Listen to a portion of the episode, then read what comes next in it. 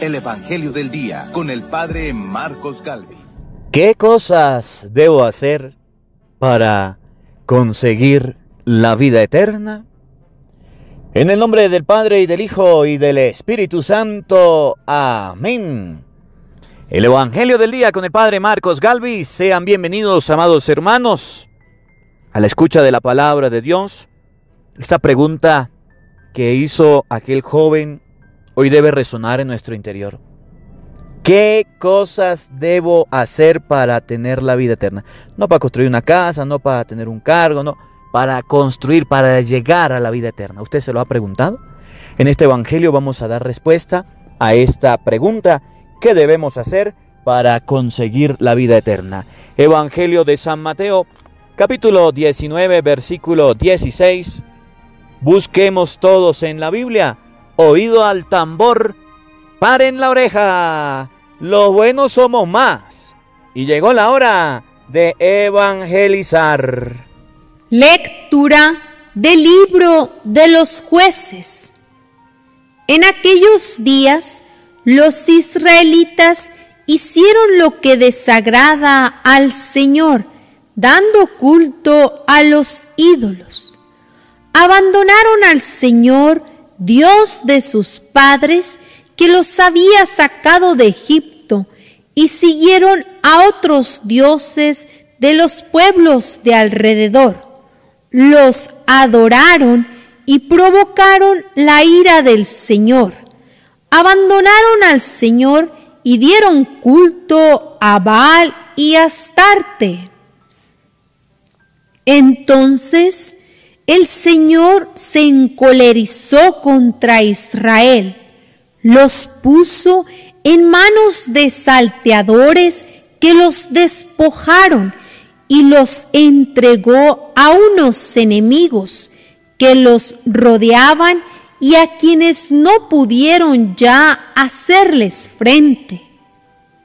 En todas sus campañas, la mano del Señor intervenía contra ellos para castigarlos, como el Señor se lo había dicho y jurado, y los puso en una situación desesperada. Entonces el Señor instituyó jueces que salvaron a los israelitas de quienes los saqueaban, pero ellos tampoco escucharon a los jueces. Se prostituyeron dando culto y adorando a otros dioses.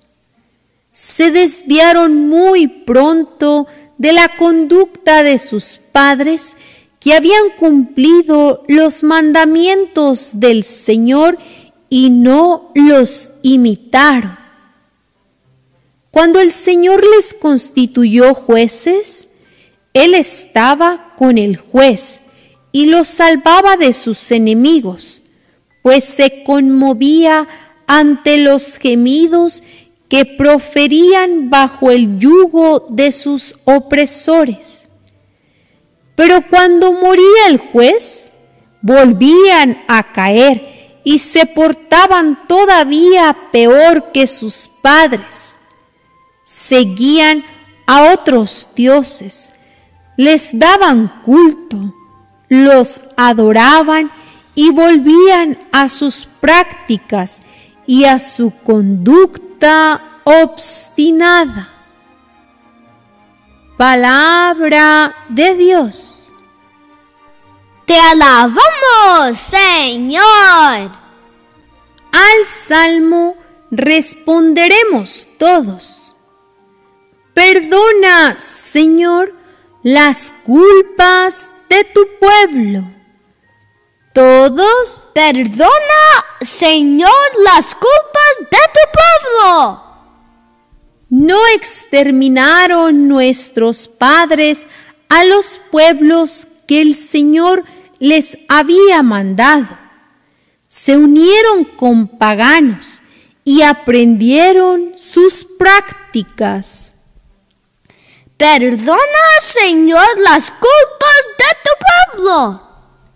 Dieron culto a los ídolos y estos fueron para ellos como una trampa. Entonces entregaron a sus hijos e hijas en sacrificio a los demonios. Perdona, Señor, las culpas pueblo. Se contaminaron con sus obras y se prostituyeron con sus acciones. Por eso, el Señor renegó de su pueblo y estalló su enojo. Perdona, Señor, las culpas de tu pueblo. ¿Cuántas veces los libró? Pero ellos se obstinaron en su actitud. Entonces el Señor miró su angustia y escuchó sus gritos. Perdona, Señor, las culpas de tu pueblo. Aleluya, aleluya. Dichosos los pobres de espíritu, porque de ellos es el reino de los cielos. Aleluya. El Señor esté con todos ustedes. Mis hermanos, les anuncio la buena noticia de nuestro Señor Jesucristo, según San Mateo. Gloria a ti, Señor. En aquel tiempo se acercó a Jesús un joven y le preguntó, Maestro, ¿qué cosas buenas tengo que hacer para conseguir la vida eterna? Jesús le respondió, ¿por qué me preguntas a mí acerca de lo bueno? Uno solo es el bueno, Dios. Pero si quieres entrar en la vida, cumple los mandamientos. Él replicó, ¿cuáles? Jesús le contestó, no matarás, no cometerás adulterio, no robarás, no levantarás falsos testimonios. Honra a tu padre y a tu madre. Ama a tu prójimo como a ti mismo. Le dijo entonces el joven, todo eso lo he cumplido desde mi niñez. ¿Qué más me falta? Jesús le dijo, si quieres ser perfecto, ve y vende todo lo que tienes. Dale el dinero a los pobres y tendrás un tesoro en el cielo. Luego, ven y sígueme. El joven, al oír estas palabras, se fue entristecido porque era muy rico. Palabra del Señor. Gloria a ti, Señor Jesús. Amados hermanos, invoquemos la presencia del Espíritu Santo sobre nuestra vida. Pidámosle a Él que nos asista, que nos acompañe que prepare nuestro corazón y nuestra mente el terreno donde vamos a sembrar la semilla de su palabra, que nos haga tierra fértil. Pidámosle al Espíritu Santo en este día que nos dé la gracia de buscar la vida eterna, de buscar lo que Dios nos pide, de conseguir esa vida eterna que el Señor nos promete. Digamos todos juntos, Santo y Divino Espíritu, Llénanos plenamente de tu luz, de tu sabiduría, para interpretar tu palabra, no como palabra humana, sino como palabra de Dios que es en realidad y que ejerza su acción en nosotros los creyentes. Amén. Sean bienvenidos, queridos hermanos, quienes nos siguen a través de las redes sociales. Les saluda el Padre Marcos Galvis. Un abrazo en la distancia para cada uno de ustedes, hermanitos, hermanitos. Comenzamos esta semana. Alabo y bendigo a Dios por la vida de cada uno de ustedes. Alabo y bendigo a Dios por este encuentro, por esta oportunidad que el Señor nos regala, que el Señor nos permite vivir. Hoy la palabra de Dios nos presenta a un joven. A un joven con un deseo muy bonito en su corazón. A un joven con un anhelo grande en su corazón. Es increíble. Pero admiro de este joven que quería encontrar la vida eterna, aunque sea de palabras. No con acciones porque cuando Jesús le exige, no lo hace. Pero por lo menos gracias a Dios y a este joven, sabemos cómo podemos guiarnos por la vida eterna. Sabemos cómo poder buscar la vida eterna.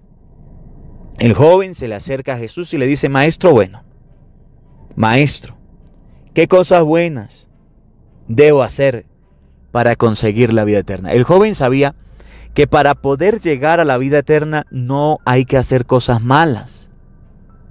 El joven sabía que las cosas que debe realizar para conseguir la vida eterna son cosas buenas, como muchos de nosotros nos pasa. Sabemos las cosas buenas que debemos realizar y aún así realizamos y hacemos las malas. ¿Cómo la ve? ¿Conoce alguna persona que en vez de hacer las cosas buenas, se lo pasa haciendo cosas malas? Por ejemplo, este, los que andan robando. Eso son cosas malas. Y si uno anda toda la vida robando, no va a conseguir la vida eterna. Los que andan mintiendo, eso son cosas malas. Los que andan haciendo cosas que Dios no quiere, que a Dios no le gusta. ¿Conoces alguna persona que ande haciendo estas cosas malas? Hoy el joven rico, el joven del Evangelio, nos muestra que para conseguir la vida eterna hay que hacer cosas buenas. Y yo quiero preguntarte, ¿qué cosas buenas haces tú? ¿Qué obras buenas haces tú? para conseguir la vida eterna? Usted sabe que tiene que ir a misa, usted sabe que tiene que leer la palabra, sabe que tiene que hacer oración. Miren, si usted le echa un repasito, por ejemplo, al Evangelio de San Mateo, en el capítulo 25, Jesús llega a decir, porque tuve hambre y me dieron de comer. Es una cosa buena, darle de comer a la gente. Porque estuve desnudo y me vestiste. Y es una cosa buena. Porque fui forastero y me hospedaste. Porque estuve en la cárcel y me, visitaste. A ver, ¿has hecho algo de esto?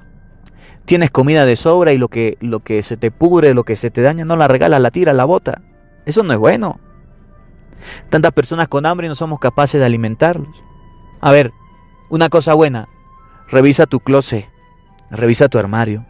Full de ropa. Y ropa sin usar. Ropa nueva con etiqueta. Que ni siquiera nunca la has usado. Zapatos o bolsas o cartera, como quieras llamar. Y hay tanta gente con necesidad. Cosas buenas. ¿Tienes algún amigo enfermo? ¿Lo fuiste a visitar? ¿Fuiste a visitar a los enfermos? ¿O ni siquiera eres capaz de visitar a los enfermos, a los que necesitan de tu compañía? Los que necesitan de que tú se te acerques, aunque sea con una medicina, a los presos. ¿Qué cosa buena estás haciendo tú para conseguir la vida eterna? Claro, cuando el joven le dice a Jesús, a ver, ¿qué cosa buena debemos hacer? Eso ya dice, bueno, cumple los mandamientos. No robar, no matar, no cometer adulterio. Todo eso ahorita lo vamos a repasar. Y dice el joven, ah, eso yo ya lo cumplí. Jesús lo mira y le dice, una cosa, una cosita, una cosita le falta nomás. Agarra todo ese dinero que tienes, ve, vende todo lo que tienes y ese dinero que te den, va y se lo a los pobres y luego ven y me sigue. Una cosa buena, acuérdate de los pobres.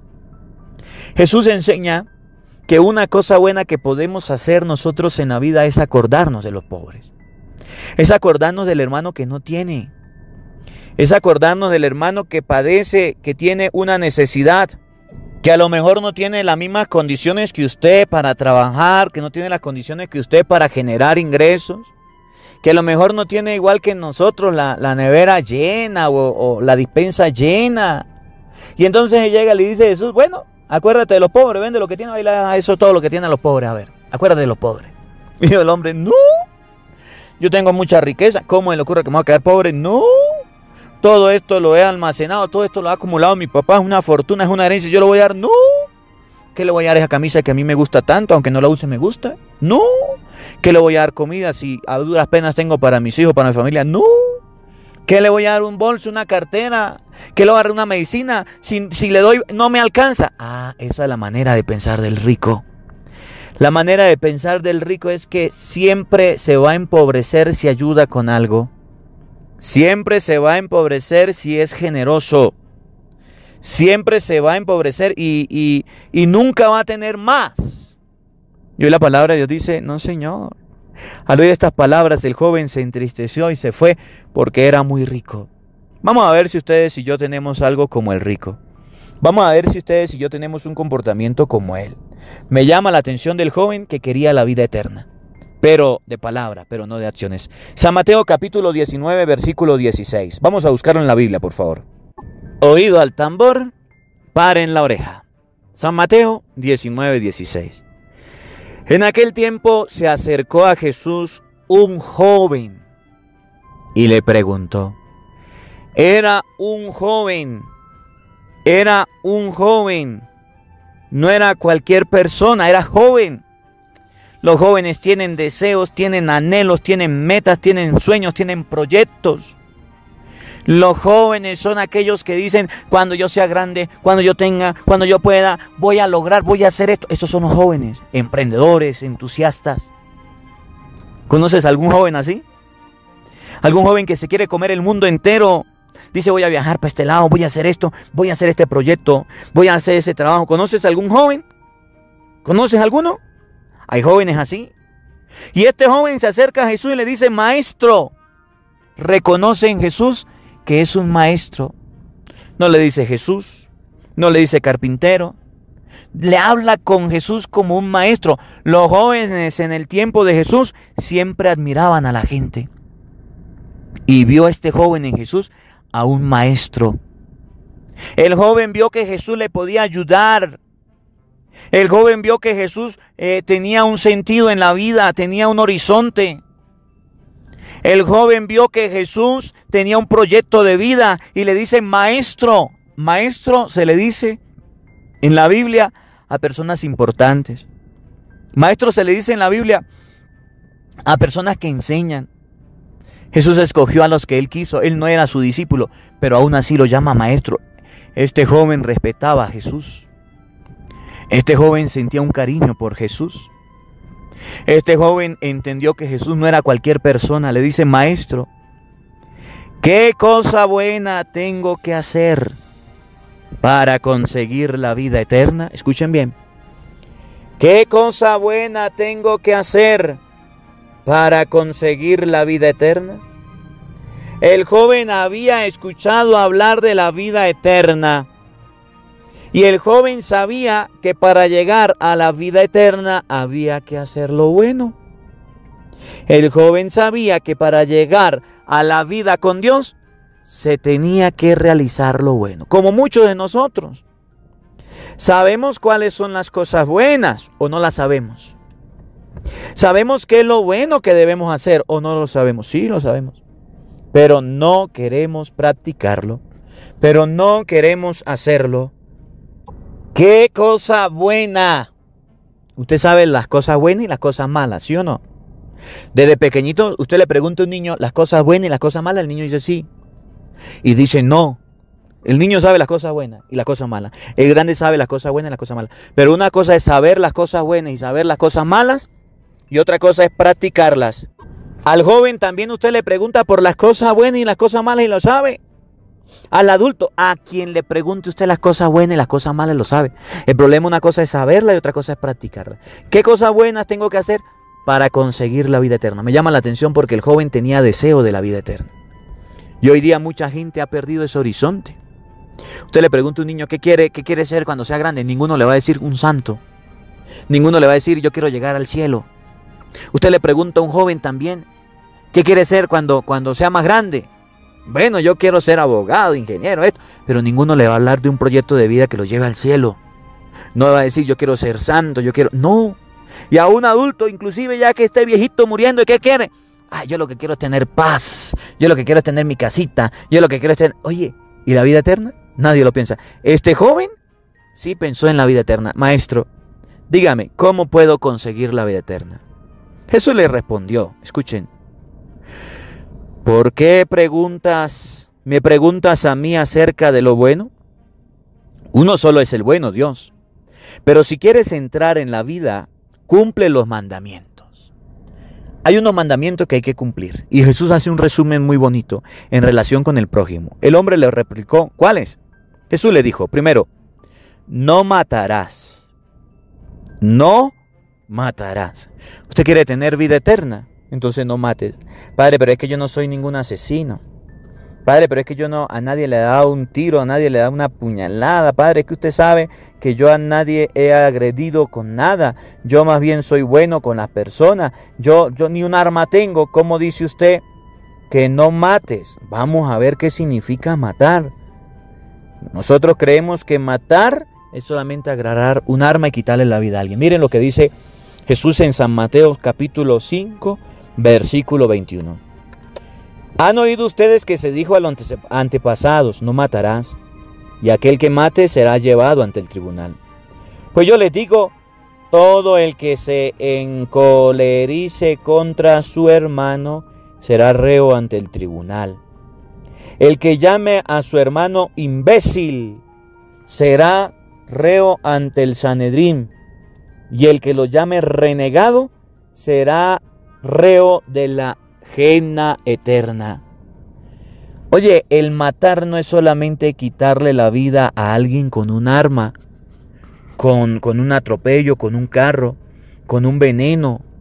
No, el matar también incluye tu genio con el otro, tu mal comportamiento, tus groserías, tus malos tratos. Eso también es matar. Cuando usted insulta a alguien, lo está matando. ¿Usted quiere tener vida eterna? Sí, padre. A ver, ¿eres de los que cuando se molesta le dice de todo a la gente y no le importa nada? Lo estás matando. ¿Eres de los que cuando te molesta los tratas de imbécil, le dices malas palabras a alguien? Lo estás matando. Eres de las mujeres que te molestan y corres a tu marido de la casa, lo trata mal y hasta la maleta le hace, lo estás matando. Eres de los maridos que tratan mal a tu esposa, la estás matando. Eres de los hijos que tratan mal a tu... Oye, el matar no es solamente quitarle la vida. Jesús dice, cumple los mandamientos. ¿Cuáles? Pues no matarás. No matarás. Pregunto, ¿conoces alguna persona que ande matando con su lengua? La asesina, pues, la sin hueso. La que mata sin piedad. Escuchen, Luego, no cometerás adulterio. Usted sabe qué es adulterio, ¿verdad? Adulterio es que, bueno, en estos días hablamos del matrimonio. Adulterio es que usted sea una mujer casada, un hombre casado, y por allá le ande prestando atención a otro o a otra. Son casados por la iglesia, y entonces dice, pues bueno, mi marido me puso cuerno, pues yo también. Mi marido me puso cacho, pues yo también. Yo le voy a poner cuerno a mi esposa. Nadie se va a dar cuenta. Al fin de cuentas, mi esposa se porta mal conmigo, mi esposa no me consiente, mi esposa no quiere nada conmigo. Pues entonces yo me la voy a cobrar porque yo también soy hombre, porque yo también tengo necesidad. Me la voy a cobrar aquí con esta. Y le pago y cometo adulterio. O no le pago, es una amiga, es una vecina, es una compañera, es una compañera de trabajo, ahí estás cometiendo adulterio. Adulterio también significa los que son casados por la iglesia se dejaron y se fueron a vivir con otras personas. Usted es casada por la iglesia y está viviendo con un hombre que no es su marido. ¿Conoces alguna persona que está viviendo con un hombre que no es su esposo o con una mujer que no es su esposa? Eso se llama adulterio. ¿Usted quiere tener vida eterna? Entonces no adulteres. Eso está mal. No cometerás adulterio. Luego, no robarás. Los ladrones. Los amigos de lo ajeno. Los que andan robando por ahí a las mujeres, roban a las mujeres casadas. Los que andan robando, las que andan robando los hombres casados.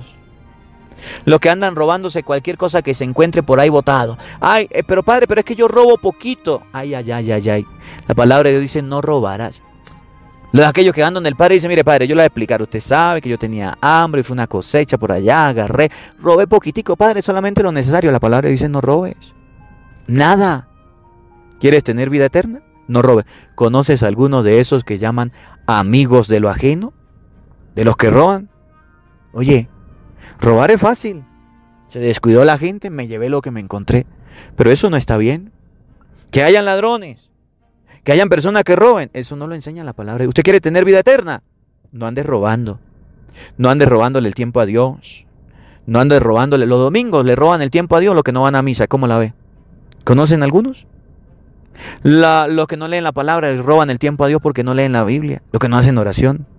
Escuchen. No robarás. No robar nada. Nada.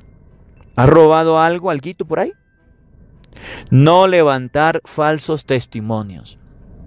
Ustedes saben qué es levantar un falso testimonio, decir una mentira, un falso testimonio. Un falso testimonio de algo o de alguien. Es que yo lo vi con estos ojos que se lo van a comer los gusanos, yo lo vi. Oye, y es mentira. Pero es que era verdad, padre. Entonces no ande calumniando. No ande chismeando, eso no subía, no me meta ahí, ese chismoso. Los que andan levantando falsos testimonios de los familiares, de los amigos, de los que andan hablando peste, de los que andan hablando tonterías. Dice la palabra de Dios, no levantarás falsos testimonios. Para levantar un testimonio falso es muy facilito. Es que yo la vi que estaba saliendo con otro que no era su esposo. Eso no es problema suyo. ¿Usted por qué se mete ahí? Esa le va a entregar cuentas a Dios. ese no es su problema, ese metiche. ¿Conocen algunos de esos que andan levantando falsos testimonios? ¿Que andan chismeando, metiéndose en la vida del otro? Entonces dice la palabra de Dios que ese no es el camino para la vida eterna. Luego, escuchen, y este que es muy importante, óiganlo, paren la oreja, oído al tambor. Honra a tu padre y a tu madre. Escúchelo. Honra a tu padre y a tu madre. ¿Usted sabe qué es honrar? Respetar. ¿Conoces algún hijo de esos que le levantan la voz al papá y a la mamá? ¿Conoces algún hijo de esos que son groseros? ¿De esos que andan diciéndoles malas palabras, que son desobedientes? ¿Que no lo honran? ¿Conoces algún hijo de esos? El que no respetan al papá y la mamá. A eso sí, cuando se le mueren, son los primeros en ir a hacer show allá en la tabla. Ay, papito, ay, mamita, se murió. Yo sí lo quería, yo sí lo amaba. Pero nunca lo amó, nunca lo honró, nunca le hizo caso. Ay, pero se murió. Pues si usted fue un desobediente, un grosero, un altanero, un pelado grosero, una china grosera, ¿qué vienes ahora de hipócrita a llorar? Nunca lo amaste, fuiste un desobediente, no tendiste la cama, no lavaste los platos, no limpiaste la, la casa que tu mamá te mandó. Y ahora sí dice, ay, sí, lo voy a honrar. Oye, honra a tu padre y a tu madre. ¿Conoces algún hijo deshonrado con papá y con mamá? ¿Grosero con papá y con mamá? Ahorita hay muchos hijos así, ustedes que escuchan el Evangelio, no, otro por allá que yo conozco, que se lo viven en la calle, que hacen lo que les viene en gana, que no les importa que papá o mamá diga algo, que ellos dicen yo soy el que mando, yo soy... Momentico, ¿usted quiere tener vida eterna? Ese no es el camino. Y los hijos más portados andan, si no están por el camino de la vida eterna, ¿para dónde andan? Pues para el camino de la condenación, para el infierno pues, para la quinta paila, el infierno por allá, para que ponga la pila, Honra a tu padre y a tu madre. Ama a tu prójimo como a ti mismo. Y dice Jesús que el amor al prójimo también es importante. La gente que odia, la gente que guarda rencor, la gente que detesta en su corazón, están por mal camino. Ese no es el camino de la vida eterna. Miren lo que dice el joven, oigan. Le dijo entonces el joven, todo lo he cumplido desde mi niñez. ¿Qué más me falta? Digo el joven, ah, yo todo eso lo he hecho. Yo, yo soy bien portado, yo amo a mi papá, a mi mamá, yo, yo respeto al prójimo, no ando en chisme, no ando robando, no ando adulterando, no ando mintiendo. Yo soy lo máximo con lo mito. ¿Qué más me falta? A ver, dígame. Jesús, viéndolo, le dijo, si quieres ser perfecto, ve y vende todo lo que tienes. Dale el dinero a los pobres y tendrás un tesoro en el cielo. Luego ven y sígueme. Al oír estas palabras, el joven se fue entristecido porque era muy rico. Pregunto, ¿cómo Jesús supo que el joven era rico? ¿Cómo Jesús supo que aquel hombre tenía mucho dinero? Porque es que el que tiene dinero lo demuestra con su manera de vestir. Yo me imagino al joven bien vestido, bien peinado, bien planchado allá delante de Jesús, todo fachoso, todo fresa, todo orgulloso. ¿Conocen alguno así? que anda bien peinado, bien planchado, yo sí tengo, y hablando, yo sí, yo sí, yo sí, no como aquel miserable, no como aquel que es un pobre, no como aquel. ¿Conocen alguno? Claro, fue a la presencia de Jesús todo hechón, todo orgulloso, y Jesús lo reconoció.